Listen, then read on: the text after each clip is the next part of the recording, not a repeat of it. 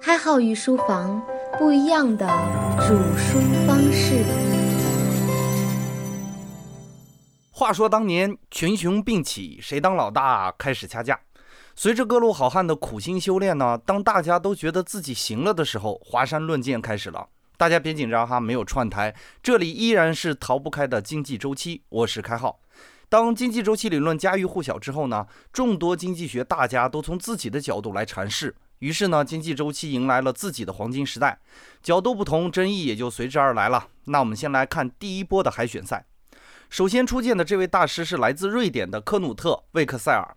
他十五岁的时候失去双亲，却继承到一大笔遗产。魏克塞尔是一个耿直的 boy 哈，明明年纪轻轻就可以做大学教授的，因为他的坚持，活活拖到了老年。当时的经济学呢是在法学院教授的，法学院的所有教师必须有法学的学位。他当然轻而易举的就通过了考试，但却不肯在职位申请书上签字，因为申请书里有这样一句官话：“君王殿下最顺从的仆人。”魏克塞尔十分痛恨当时的国君，坚决不做残暴君王的仆人，然后就拖到了他五十二岁，甚至因为耿直而遭受两个月的牢狱之灾。只因为在演讲中亵渎了神明，这位大师履历也让我们唏嘘不已。那接下来我们看看他的出招。魏克塞尔也是饱读诗书，不对，应该说是经济学的著作哈。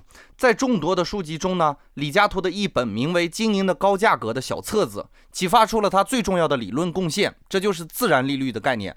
比如有一项投资能够获得百分之六的平均收益率，那我们就称其为自然利率。与此同时，通过银行等金融融资途径进行贷款，平均贷款利率为百分之二，我们称之为实际利率。只有自然利率大于实际利率的时候，才会进行贷款投资、经济扩张。反之呢，贷款人要蒙受损失、缩减投资规模、经济衰退。所以这招看起来不太起眼哈，但是至今呢，仍然是众多的理论的基石。魏克塞尔也被誉为瑞典的马歇尔，马歇尔就是开创微观经济学的那位。有忘记的伙伴，请回听本系列第八节。如果说维克塞尔是耿直 boy，那约翰霍布森简直就是魔头了。霍布森纯属是自堕魔道，他本是一位校长，同时在牛津大学与伦敦大学兼任讲师，多根正苗红哈。但是当他在研究经济周期中需求短缺的情况时，就介入魔道了。他认为，随着经济的发展，人们会先把收入的一部分储存起来，之后再重新投资到经济中。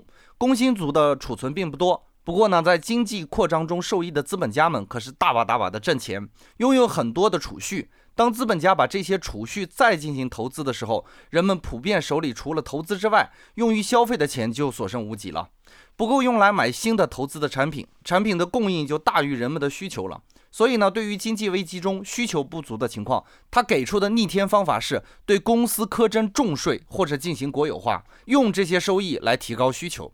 毫无疑问的，这种想法使他遭受了各大所谓名门正派的声讨和围剿。在一八八九年，霍布森出版第一部著作之后呢，就丢掉了两个大学的讲师的身份，并且基本上被禁止加入政治经济俱乐部，还经常性的应对各大经济学杂志的骂战。但是他的独到见解和法力高强是不容置疑的。今天的华山论剑也是不缺少这号人物的。接下来我们来说第三个人，乌克兰的米哈伊尔·塔干。巴拉诺夫斯基喜欢看锅炉，哈，就如同瓦特没事儿喜欢看水壶烧开水一般。所以呢，他自己最擅长的招式就是将经济比作蒸汽机。不过呢，这也使他成为了一代大师。拆招之前呢，先要确定他的理论中的两个基本假设：一，人们在获得收入和花掉收入之间存在较长的时间滞后；二，货币的储存之后的投资也存在较长的时间滞后。好了，下面可以开始拆招了哈。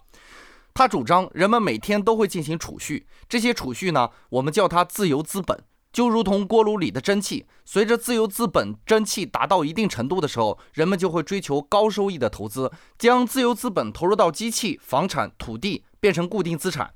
这一投资过程就如同蒸汽推动活塞运动而消耗一样，活塞在运动，整体经济会产生收入与财富。但随着自由资本的消耗，蒸汽用完了，经济就可能出现倒退。当蒸汽少得可怜的时候呢，再也推不动活塞的时候，表现在经济中就是大量的固定资本的闲置，机器、厂房、土地价格一落千丈，无人问津。之后呢，随着锅炉里的蒸汽的增多，再一次推动活塞，再一次消耗，再一次重新积累蒸汽。其实呢，论门派呢，巴拉诺夫斯基是一位马克思主义者，用的是马克思主义方法论作为分析基础。但是他并不同意马克思关于资本主义最终走向崩溃的结论。他认为资本主义经济只会不断的循环，而这个观点使他成为了同门中左派的敌人。左派们时时的惦记着清理门户哈。紧接着我们来说第四个人，阿瑟·斯皮索夫。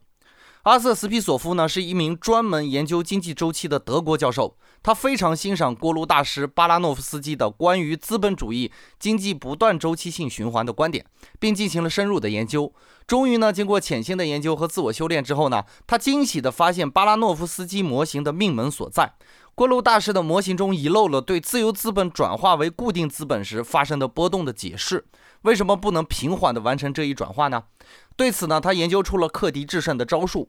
斯皮索夫声称，这个答案在于技术创新。技术创新是触发器啊，它能够立即增加潜在的利益。也就是说，科技创新创造了新的商业机会。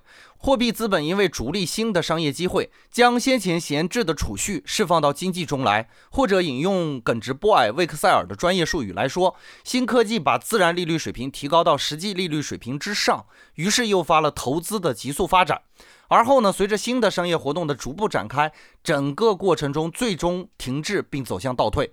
这和锅炉大师巴拉诺夫斯基所描述的情况很类似。理由充分，挑战成功。随着经济危机的不断冲击，各大经济学家们努力寻求济世救人之道时，第五位经济学高手登场了，他就是瑞典教授古斯塔夫·卡塞尔。剑走偏锋，他提出了新的想法。在关于储蓄与投资的相互作用中呢，利率扮演着更重要的角色。卡塞尔认为，繁荣经济对自由资本的消耗推动了利率的上升。更高的利率水平导致资本家们实际得到的收益较预期收益减少，所以呢，他们会缩减甚至停止投资，这也很正常嘛。白忙活的话，还不如不干活哈。我们先来拆招哈。假设现在呢，经济处于经济的繁荣期，这可能是由于新技术造成的，如前面的挑战者斯皮索夫所说的那样。不管怎样，随着繁荣时期的延续，再根据巴拉诺夫斯基锅炉大师的说法，自由资本不断的转化为固定资本。至此呢，我们应该有新的发现：投资所消耗的自由资本要多于人们新增的自由资本，这就出现了储蓄不足的问题。而接下来的关键是，储蓄不足导致了利率上升，提高利率会改变许多商业项目的盈亏平衡点。原来看起来有利可图的项目，只是由于财务成本的增加，突然面临亏损。这样一来呢，突然之间有一些企业家便停止了投资的活动。经济也就进入了下降通道。因此呢，根据卡塞尔的观点，高利率常常是触发经济衰竭的关键因素。而我们上节所说的1907年的美国经济危机，正是由此而引发的。高利率这一箭直击要害，干得漂亮。第六位参与华山论剑的是瓦蒂尔·卡钦斯和威廉·斯福特两人。这两个人呢，都毕业于哈佛大学，师出名门，理论基础非常的好。卡钦斯呢一直都不满意哈佛的经济学课程，认为这些理论并不能解决短期的经济问题。他想要自己研究短期的经济波动。那么问题来了，没有钱呢？于是卡钦斯决定狠狠地逼一下自己，让自己的小宇宙爆发。后来的经历呢，此处省略一万字。卡钦斯不靠众筹，不靠天使，他就深深地把自己逼成了富翁。哈。咱们策划在跪写这一段的时候呢，想着开号什么时候也能狠狠地逼一下自己，万一逼出来个什么鬼呢？哈，四十岁的时候，卡钦斯拿到了钱，回到了理论研究中来，创立了波拉克经济研究基金会。后来他便与福斯特合作写了几本书。他们的理论中心论点是，经济系统内部就存在着消费不足的趋势，建设新的投资项目就会带动经济扩张。只要这类项目建设还在继续，从事这类项目的雇员就要获得工资并进行消费。而然一旦项目完成，雇员也就失业了，新项目的产出人们无力购买。为了让人们有能力购买，就不得不再回去投资建设新的项目。这一切呢，就如希腊神话中西西弗斯所推的那个石头一样，哈，推上去滚下来，推上去滚下来。当然，开奥艺术方也在策划关于神话方面的内容，具体的形式还在策划当中，哈。如果我们推出的话，希望大家多多关注。他们给出的应对这种消费不足的办法，就是政府认真负责的跟踪经济的变化。一旦消费不足，就用公共支出来购买劳动力，让人们有途径得到钱继续消费。专业一点来说哈，就是采取消极的货币政策和积极的财政政策。虽然喜欢亚当·斯密的市场自由经济调节的人不太喜欢这种论调哈，至少比霍布森那个大魔头要充公好得多哈。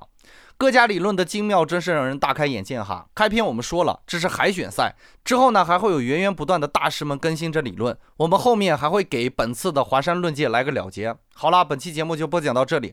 如果您觉得我们的内容不错呢，可以留言点赞以及转发。当然，如果开号说的太快，您可以关注微信公众号“开号御书房”查看文字版和思维导图版。感谢您宝贵的时间，感谢您的打赏，我们下节再见。开号御书房。不一样的煮书方式。